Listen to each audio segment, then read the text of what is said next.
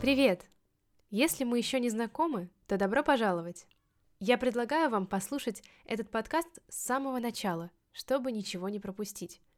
Меня зовут Искра, мне 14 лет, и совсем недавно я приняла решение стать супергероем и начать спасать нашу планету.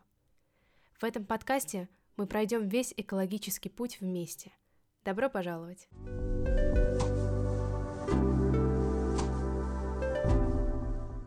Привет! Сегодня я хочу поговорить о теме, которая многим кажется очень сложной. Это значение маркировок.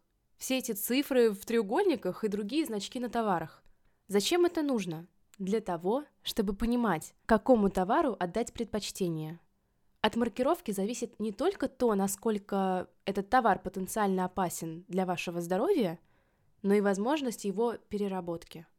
Я всегда смотрела на эти маркировки с недоумением – что вообще это значит?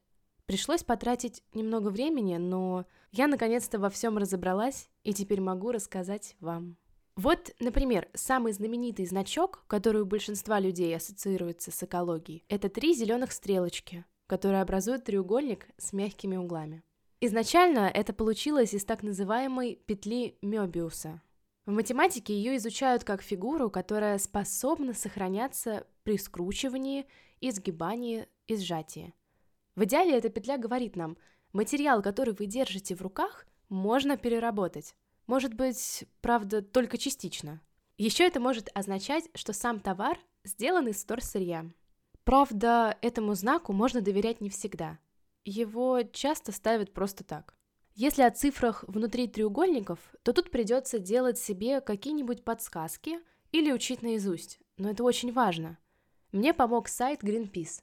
Итак, запоминайте или записывайте. Цифра 1 внутри треугольника. Иногда еще внизу приписано PET. Это маркировка материала с названием, выговорить которое сложно. Полиэтилен-терефталат.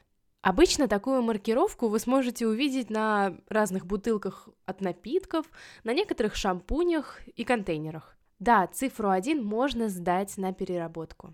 Цифра 2 – ПНД. Вторая цифра относится к так называемому полиэтилену низкого давления. Речь чаще всего идет о крышках для бутылок, снова о шампунях, упаковках бытовой химии. Тоже можем сдавать. Цифра 3 или ПВХ, то есть поливинилхлорид. Одно название сложнее другого. Из ПВХ обычно делают упаковки от лекарств, оконные рамы, упаковку от тортов и косметики. И еще игрушки. Вот цифры 3 нам придется избегать. Такая упаковка очень вредна. 4. ПВД или ЛДПЕ. Тоже полиэтилен, но уже высокого давления. Из него делают пленку и пакеты.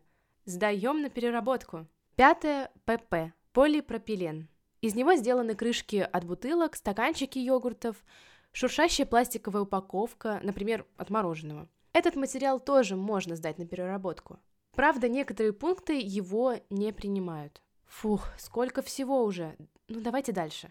Шестая или ПС. Полистирол. Он может быть двух видов. Вспененным или обычным. Из вспененного делают пенопласт, упаковку с яйцами, а из обычного еще некоторые упаковки для йогуртов. Такую упаковку можно сдать, но лучше все-таки ее не использовать, это вредно. Седьмая – other – другое.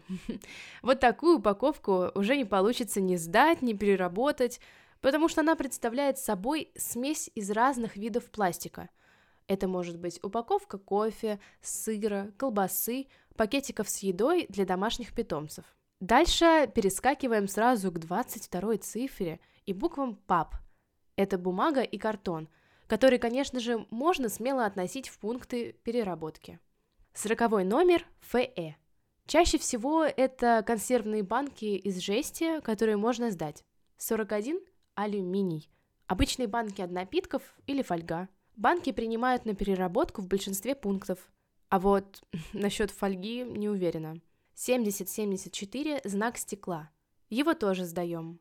81-84 – это так называемые композиционные материалы. Обычно это относится к многослойной упаковке – Чаще всего к сокам или молоку. Цифр много. На самом деле, достаточно запомнить те, которые не стоит использовать, а остальные собирать для пунктов сдачи. Кстати, помимо цифр есть еще и другие значки. Наверняка вы видели значок перечеркнутого линией мусорного контейнера. Такой символ обычно размещается на различной электронной технике. Помните про батарейки? Такие товары нельзя выбрасывать. Это опасно, нужно сдавать на утилизацию. Батарейки, кстати, принимают практически повсеместно. Еще есть значок «Листок жизни». Такой знак производитель товара может получить только в экологическом союзе, поэтому просто так его поставить нельзя. Сначала нужно доказать, что вся продукция действительно соответствует тем экологическим требованиям, которые нужны для сертификации. Что касается продуктов, то многие из них иногда могут быть отмечены знаком «био» или «органик». Это означает, что они были выращены без использования химикатов и произведены без красителей или каких-то искусственных пищевых добавок. Например, в скандинавских странах выдается сертификат «Северный лебедь», в Германии – «Голубой ангел», в США – «Зеленая печать», а в Канаде – «Экологический выбор». Еще есть такое понятие, как этическая маркировка.